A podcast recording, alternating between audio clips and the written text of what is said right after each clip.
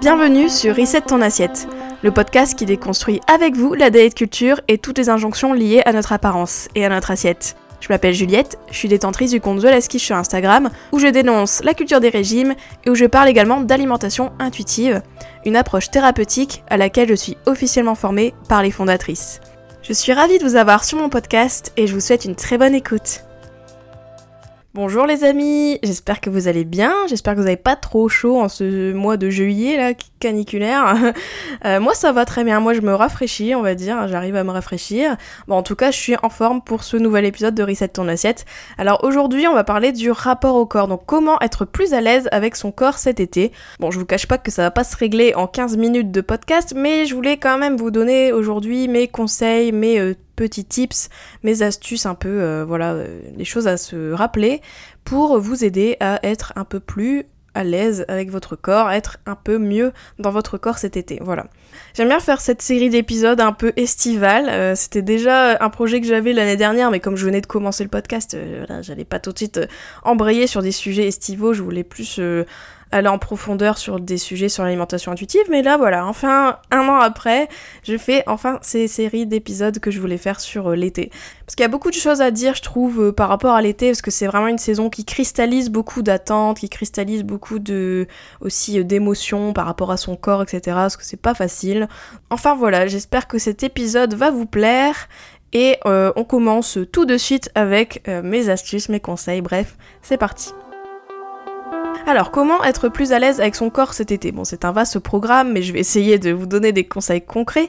Déjà, le premier conseil que je voulais vous donner, c'est euh, par rapport aux vêtements. Parce que au final, l'été, bah, c'est beaucoup euh, mettre des vêtements, un peu comme tout le temps, mais il y a des vêtements euh, spécifiques à cette saison, et c'est des vêtements qui nous dévoilent un peu plus, et forcément, on peut se sentir un peu, bah voilà, pas très à l'aise, on peut se sentir mal à l'aise, ou et voilà, il y a des vêtements peut-être qu'on remet et qui nous vont plus etc. Et du coup, par rapport à tout ça, je voulais déjà vous donner mon premier conseil qui est de porter des vêtements confortables.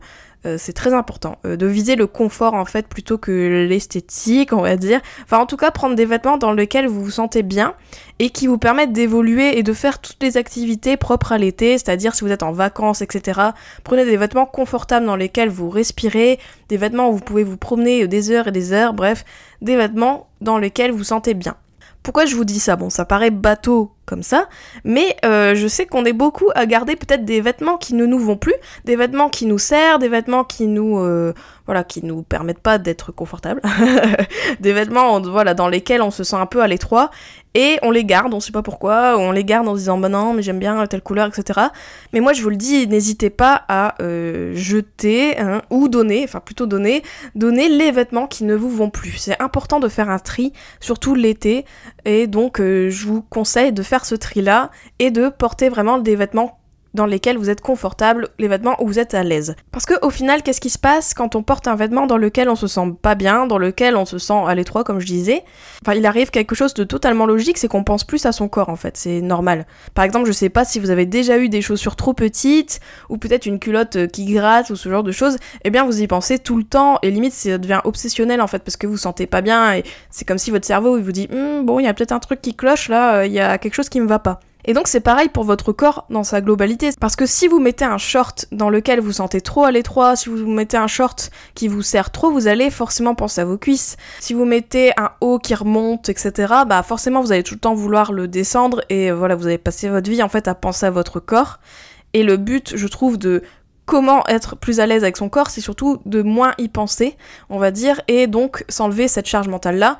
Et donc, la charge mentale de j'ai mis des vêtements trop petits et ça me va pas, eh bien, elle est énorme et c'est clair que ça vous faire penser à votre corps, c'est totalement normal.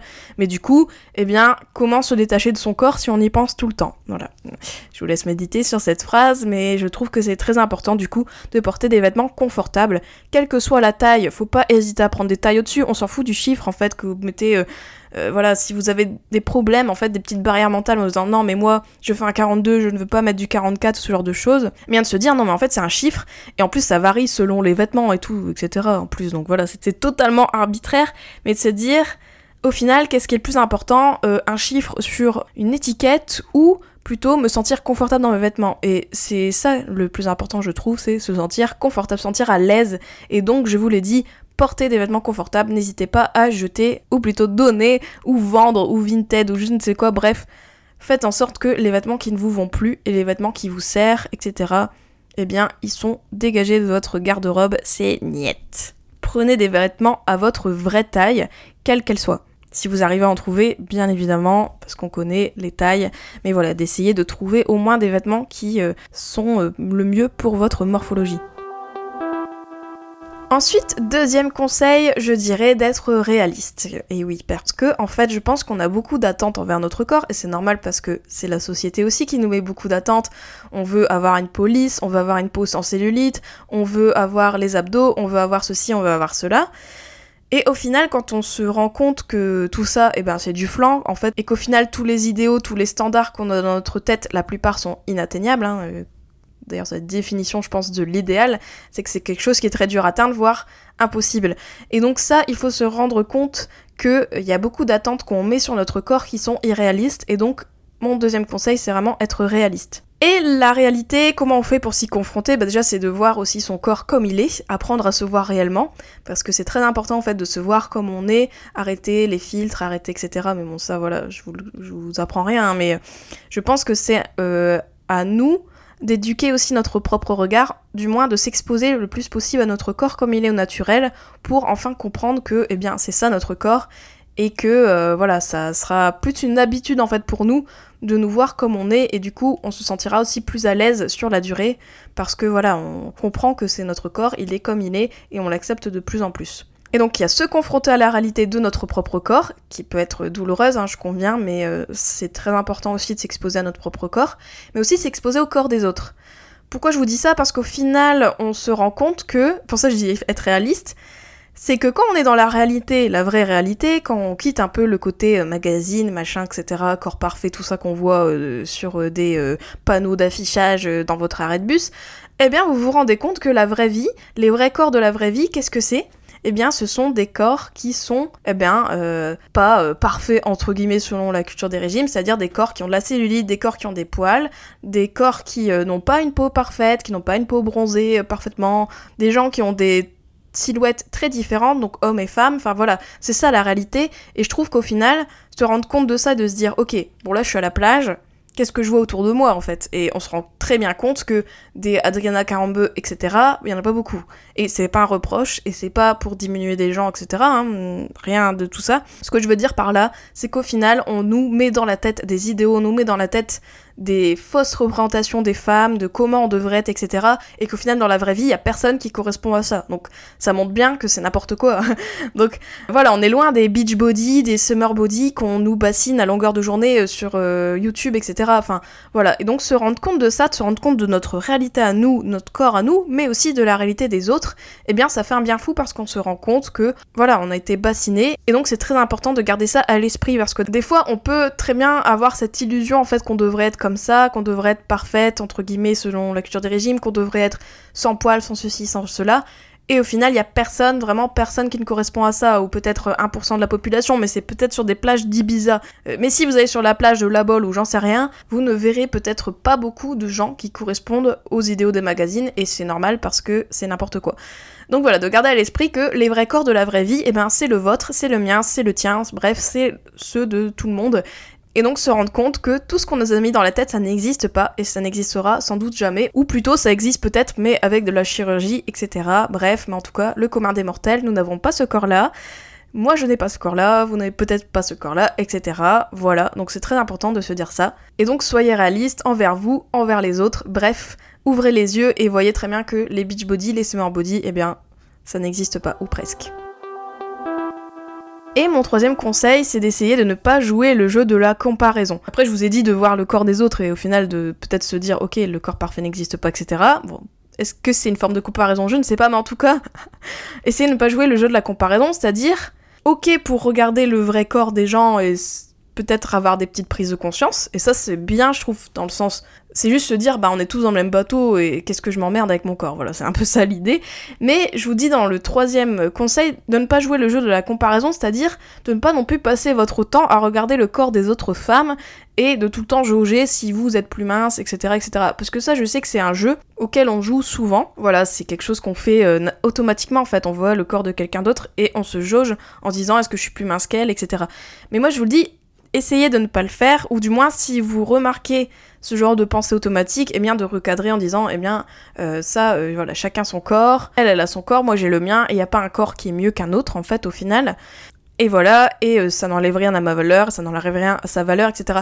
Et je trouve c'est important aussi de se dire ça, de pas passer notre vie à se comparer, parce que au final, chaque personne a son corps, chaque personne a sa génétique, chaque personne est différente en fait sur plein plein plein de plans. Hein. Je pourrais passer ma vie à énumérer pourquoi on est différents euh, les uns des autres.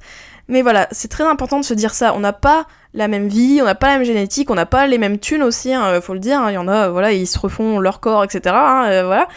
Je veux dire, on n'a pas les mêmes priorités, etc. Et c'est ok en fait, on n'a pas la même histoire, tout ça, tout ça. Bon, je vous disais que j'allais passer trois ans à énumérer. Je vous dis, essayez de ne pas jouer le jeu de la comparaison. Je vous dis, essayez parce que c'est ça, c'est essayer. Je sais très bien que forcément on va le faire, forcément moi je vais le faire peut-être, etc. C'est ok parce qu'en plus on nous apprend à nous comparer entre femmes, etc. On a toujours cette compétition, etc. Mais du coup, de se dire, ben voilà, je recadre les pensées si j'en ai. Et en plus de ça, de se rappeler aussi que eh bien, ne pas se comparer aux autres femmes, etc., c'est important dans le sens que c'est bien aussi de conserver un peu cet esprit de sororité, vous voyez Voilà, c'est le pendant féminin de la fraternité, c'est la sororité, se dire, bah au final, euh, si je critique une autre femme, par exemple, si je me compare et que je la critique, eh bien en fait ça en revient à me critiquer moi parce qu'on s'en sort jamais en fait, si à chaque fois on se critique les unes les autres, etc. Et du coup, de se dire, bah, moi, je fais preuve de bienveillance envers moi-même, l'autocompassion, ça pourrait être un conseil à part d'ailleurs, comment être plus à l'aise avec votre corps cet été, c'est l'autocompassion, c'est clair. Mais voilà, de se dire, autocompassion pour moi et autocompassion pour les autres, et d'être bienveillante envers les autres aussi. Parce que à chaque fois que vous allez faire ça, eh bien, vous allez enfin apprendre de plus en plus à ne plus commenter ou critiquer le corps des autres, et du coup à ne pas commenter et critiquer votre corps aussi. En fait, ça marche dans les deux sens. Donc voilà. Et donc du coup, mon troisième conseil, c'est vraiment essayer de ne pas jouer le jeu de la comparaison.